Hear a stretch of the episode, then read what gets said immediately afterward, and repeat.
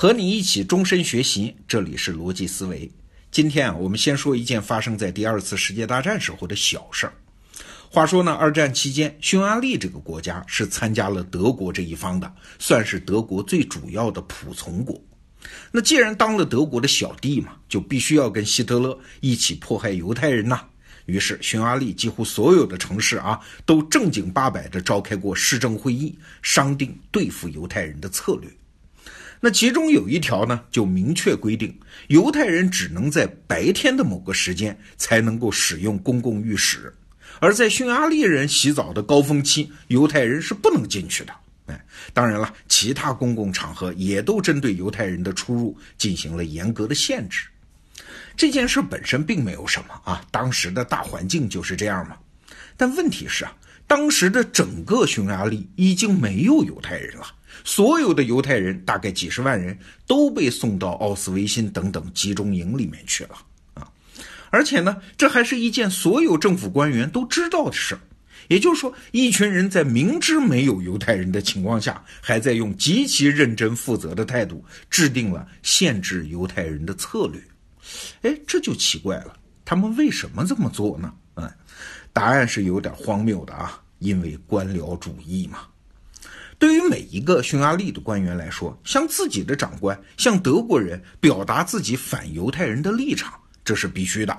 这种立场必须落实在行动上，哎，这也是必须的。至于有没有行动的对象，有没有行动的结果，哎，这不重要。官僚主义最重要的后果就是呢，每个人只关注自己当前的目标和行动，至于这些行动堆在一起产生什么样的结果。他们管不着，也不想管啊。过去呢，官僚主义这个词儿啊，在我们的话语环境当中都是一个贬义词。但是今天啊，我们可以试着从中性的角度来看看，官僚主义它到底是个什么东西。官僚主义其实是现代社会的产物啊。我们以前的节目多次讲过，现代社会的本质是陌生人之间的大规模协作来完成形形色色的任务。那一大堆陌生人怎么协作呢？哎，只有一个办法，就是把总体的任务分拆成一个一个的模块。所以，现代社会的图景就是啊，每个人只干一件自己很专业的事，他们甚至不知道自己做的这件事儿最终会变成一个其他的什么事儿。比如说，波音公司造飞机呢，他的一个工人可能知道一个零件是怎么造的，但是他是不知道整个飞机是怎么回事的。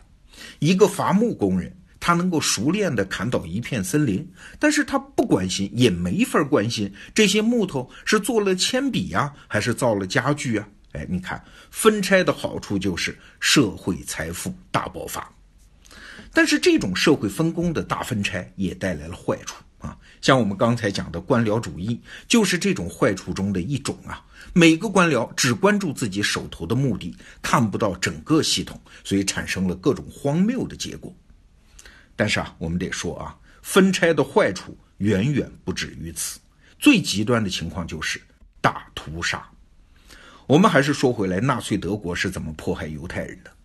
虽然希特勒一上台就大肆宣扬他的排犹主义啊，甚至在德国的柏林还爆发了著名的水晶之夜，也就是对犹太人打砸抢嘛。但是这一系列行动只是让犹太人的生活惨了一点点而已，因为犹太人被排斥在欧洲从来都是这样啊。当时啊，其实基本上还没有那种自发的、自觉的大规模残杀犹太人。因为很多普通德国人都知道，我抢一个犹太人，我在街头打了一个犹太人，顶多算是件坏事儿。但是我要主动去杀一个犹太人，那可是在作恶，文明不允许，我们每个人心中的道德感也不允许。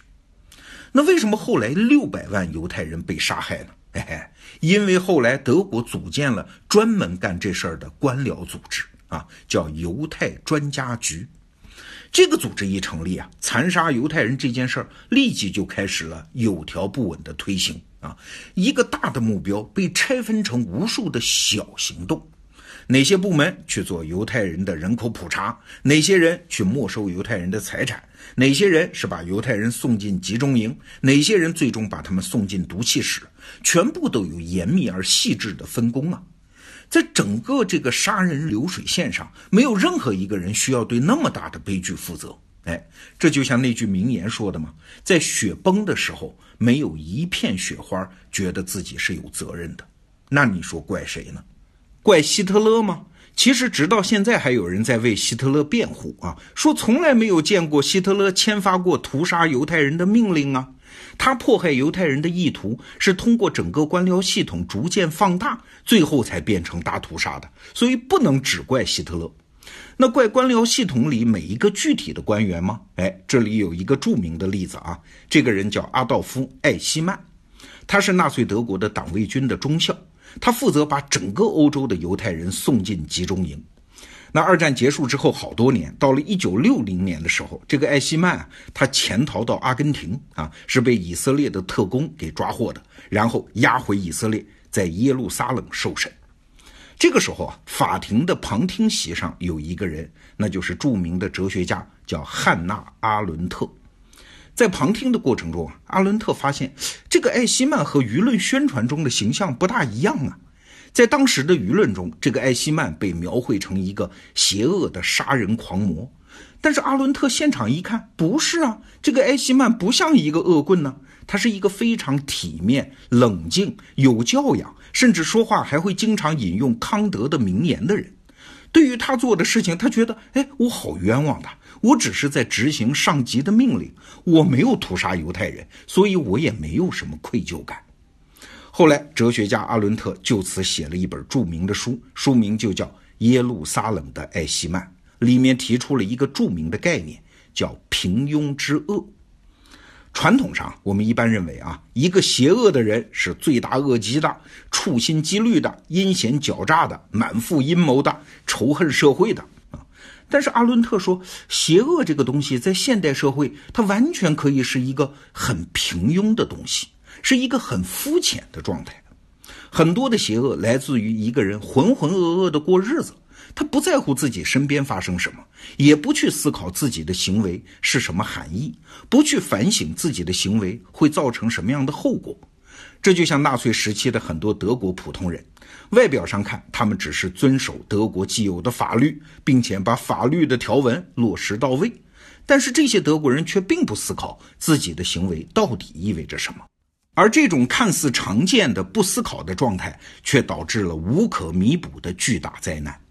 所以啊，阿伦特对这种平庸之恶做了一个本质性的判断。啥叫平庸之恶啊？完全是不能思考。那解药呢？其实也很简单，就是每一个人重新恢复思考嘛。那什么叫重新恢复思考？